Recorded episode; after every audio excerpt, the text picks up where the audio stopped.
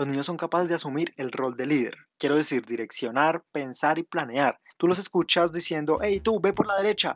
Espera, espera, tú no avances. Acabo de ver que vienen a atacarnos. Devuélvanse todos. Cuidemos nuestra fortaleza. Familias conectadas. Según Sensor Tower, durante la época del coronavirus aumentó la descarga de videojuegos a nivel mundial un 39%. Es curioso que en este podcast, en Familias Conectadas, siempre te contamos sobre los riesgos de los videojuegos, controla el tiempo, ten cuidado con la obesidad, ten cuidado con el bullying en videojuegos, pero es importante también tener claridad que este contenido para niños, niñas y adolescentes que consumen en la realidad virtual tiene algunas ventajas. Además que todo cambió de forma inesperada. Por ejemplo, la misma Organización Mundial de la Salud lanzó una campaña llamada Play Apart Together, que es algo así como juguemos aparte juntos y lo que quiere promover los videojuegos online para decir a las personas quédense en casa, jueguen, compartan, pero además se unió con algunas plataformas de videojuegos para desde ahí mismo lanzar información de cuidado sobre el COVID. Entonces, nada, nos decidimos hacer este episodio donde te vamos a contar sobre todas las ventajas de jugar en línea para los niños. Comencemos. Presenta Prodigy. Pienso que hay una gran ventaja de lo que está pasando y es que los padres tienen más control de lo que hacen sus hijos en Internet. Se ejerce una mejor supervisión de lo que hacen en las pantallas y quiero pensar que al final de toda esta pandemia va a pasar algo muy chévere y es que las cifras de abusos, de engaños en Internet van a disminuir un poco con respecto a la tendencia que había en alza de casos como el grooming, que es cuando un adulto se hace pasar por niño, niña o adolescente en Internet con pues, con malas intenciones. Así que nos vamos a librar de todo eso y nos vamos a centrar en hablar sobre las ventajas de los videojuegos. Les voy a contar mi historia. ¿Qué me motivó a hacer este podcast? Yo tengo un parcerito de 11 años. Él vive conmigo, con él jugamos por lo general Mario Bros. porque es mi juego preferido de los que él tiene. Mi parcerito es muy hábil con el idioma inglés. Tiene un sentido especial de orientación y especial en cuanto a, los temas espaciales. Si él se ubica en el videojuego en un entorno 3D virtual y sabe moverse, sabe de dónde viene, cuál es el norte, sur, este, yo no. Yo generalmente activo el mapa, pongo una flechita que me dice hacia dónde tengo que ir y la empiezo a seguir. Y él me anima diciendo, ven por acá, Pablo, por la derecha, por la izquierda, pero ¿por qué te perdiste? Es muy fácil, mira que tenemos tiempo ilimitado.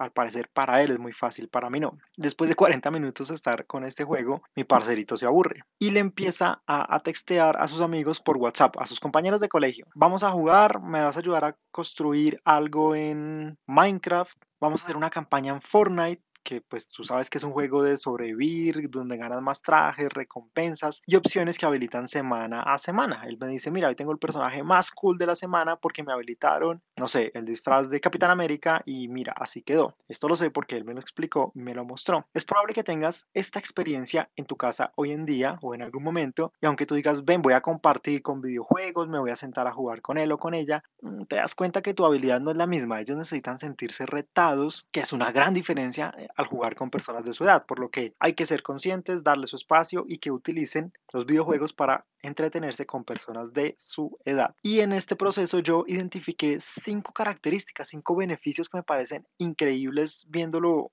de forma objetiva. Empecemos a hablar de la cooperación. Hay juegos donde el objetivo es hacer equipo, ya sea con la máquina, máquina humano, bueno, hay una diversidad de equipos donde se tiene que derrotar a otros equipos, que puede ser la inteligencia artificial o otro combo de personas que están en cualquier lado del mundo jugando. En mi caso, pues nosotros jugamos Mario Bros para rescatar a la princesa. Mi parcerito es muy hábil en niveles de retención, en velocidad, esos niveles son de él. Yo me encargo de derrotar a los monstruos más grandes. Nos complementamos he visto que eso también él lo puede hacer con personas por internet. Se complementan en ciertas habilidades. Hay cierta mentalidad de, cooperación. Yo te ayudo, tú haces esto. Tú eres muy bueno, no sé, creando edificios. Entonces tú creas edificios y yo busco recursos. Eso me parece increíble. La capacidad de socializar y hablar en tiempo real para planear basados en la cooperación. Segundo, el liderazgo. En estas mismas competiciones, los niños son capaces de asumir el rol de líder. Quiero decir, direccionar, pensar y planear. Tú los escuchas diciendo, hey, tú, ve por la derecha. Espera, espera, tú no avances. Acabo de ver que vienen a atacarnos. Devuélvanse todos. Cuidemos nuestra fortaleza. Y en este carrusel virtual, en esta adrenalina, van liderando estrategias con habilidades claves para motivar, para impulsar a su equipo. O sea, tenemos que ganar y si perdemos, bueno chicos, no importa, vamos por otra. Eso realmente es un liderazgo. Tercero, la empatía. Intenta ver al niño que está contigo, ojalá lo tengas o niña, y que utilice videojuegos. Mira lo empáticos que son. Si algún compañero de su equipo está herido, va corriendo a ayudarlo. Si está siendo atacado en desventaja, va corriendo a ayudarlo. Y es que he visto que sienten esa necesidad porque entienden que si le pasa algo a esa persona me va a afectar a mí y a mi equipo. Incluso así no lo conozcan, incluso así no hablan el mismo idioma. Si tú eres azul y yo soy azul, yo te voy a ayudar por ser del mismo color y del mismo equipo, por tener un objetivo en común.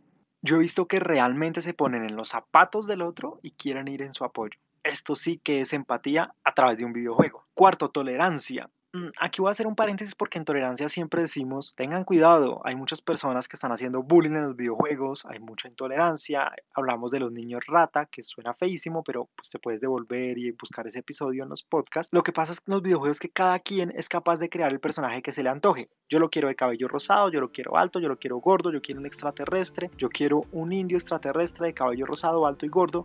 Y no importa, pueden crear el personaje que su imaginación les permita. Se acepta dentro del equipo. Se acepta con sus diferencias, con sus poderes, con sus armas. Si puede hacer triples saltos, si solo puede hacer un salto, es bienvenido. No se discrimina al personaje. Es libre de elegirlo, es libre de ponerle el baile que quiera y no será juzgado. Es bienvenido dentro del equipo. Por último, hablemos de la interacción con otras culturas. Los videojuegos permiten conocer personas de cualquier parte del mundo, practicar nuevos idiomas, conocer nombres, conocer acentos. Y aquí te voy a pedir a ti un favor como adulto y es que no juzgues si ellos escuchan una palabra que puede sonar grosería en otro lado. Ten en cuenta que es un contexto diferente, ten en cuenta que al otro lado hay un niño jugando con mucha adrenalina y puede decir, no sé, pendejo. Y puede que en tu país, si me estás escuchando esta palabra, sea súper grosera, como puede que no lo sea. Es igual, tu hijo va a entrar en otro contexto, a conocer otras culturas, a repetir palabras que otro niño los dice sin ninguna intención ofensiva y tienes que explicarle, mira, hay un contexto, aquí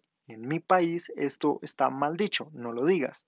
Pero expliquémosle sobre la otra edad, porque para ellos no está esa malicia. Simplemente en el contexto de los videojuegos somos iguales. Hay otras ventajas de las que ya hemos hablado, como la habilidad de pensar, de creatividad, de desarrollar su imaginación, de aprender incluso ellos ya diferencian, ah, y en este país, yo, en este mundo yo puedo saltar mucho porque no hay gravedad. Mm, interesante, las cosas van a caer más despacio. Desarrollan esa capacidad de análisis, de ubicarse en espacios grandes, de entender y leer un plano que está sobre ejes X y Y, que está en tercera dimensión. Son capaces de hacerlo, son capaces de analizar, mm, si Yoshi viene de un huevo, estoy hablando de Mario Bros, su dinosaurio, su animal, pues voy a ver qué pasa si yo me llevo un huevo a ver si puedo yo crear un animal de esto, ¿sí? Ese razonamiento es muy chévere, verlo en vivo como ellos lo hacen. Así que ve a jugar con ellos, a entender que el mundo no será como era antes, cambió gracias o a pesar de la pandemia, pero cambió. Y así como nosotros de adultos aprovechamos Internet para trabajar, para comunicarnos, el entretenimiento es clave, es importante, es vital para los niños. Eso sí, obviamente no descuide su salud física, manténlos en movimiento, ten cuidado con la obesidad, vigila con quién están hablando, ponle algunos límites, actividades que sean también offline. Esto es tan vital hoy como lavarse las manos. Ayúdanos a llevar el chisme de que este podcast existe. Nos llamamos Familias Conectadas, estamos disponibles en iTunes, Deezer, Spotify, SoundCloud. Queremos construir el Internet que nos merecemos, llevándote información a tus oídos útil para la vida digital. Gracias por abrirnos las puertas de tu espacio digital. Nos estamos viendo.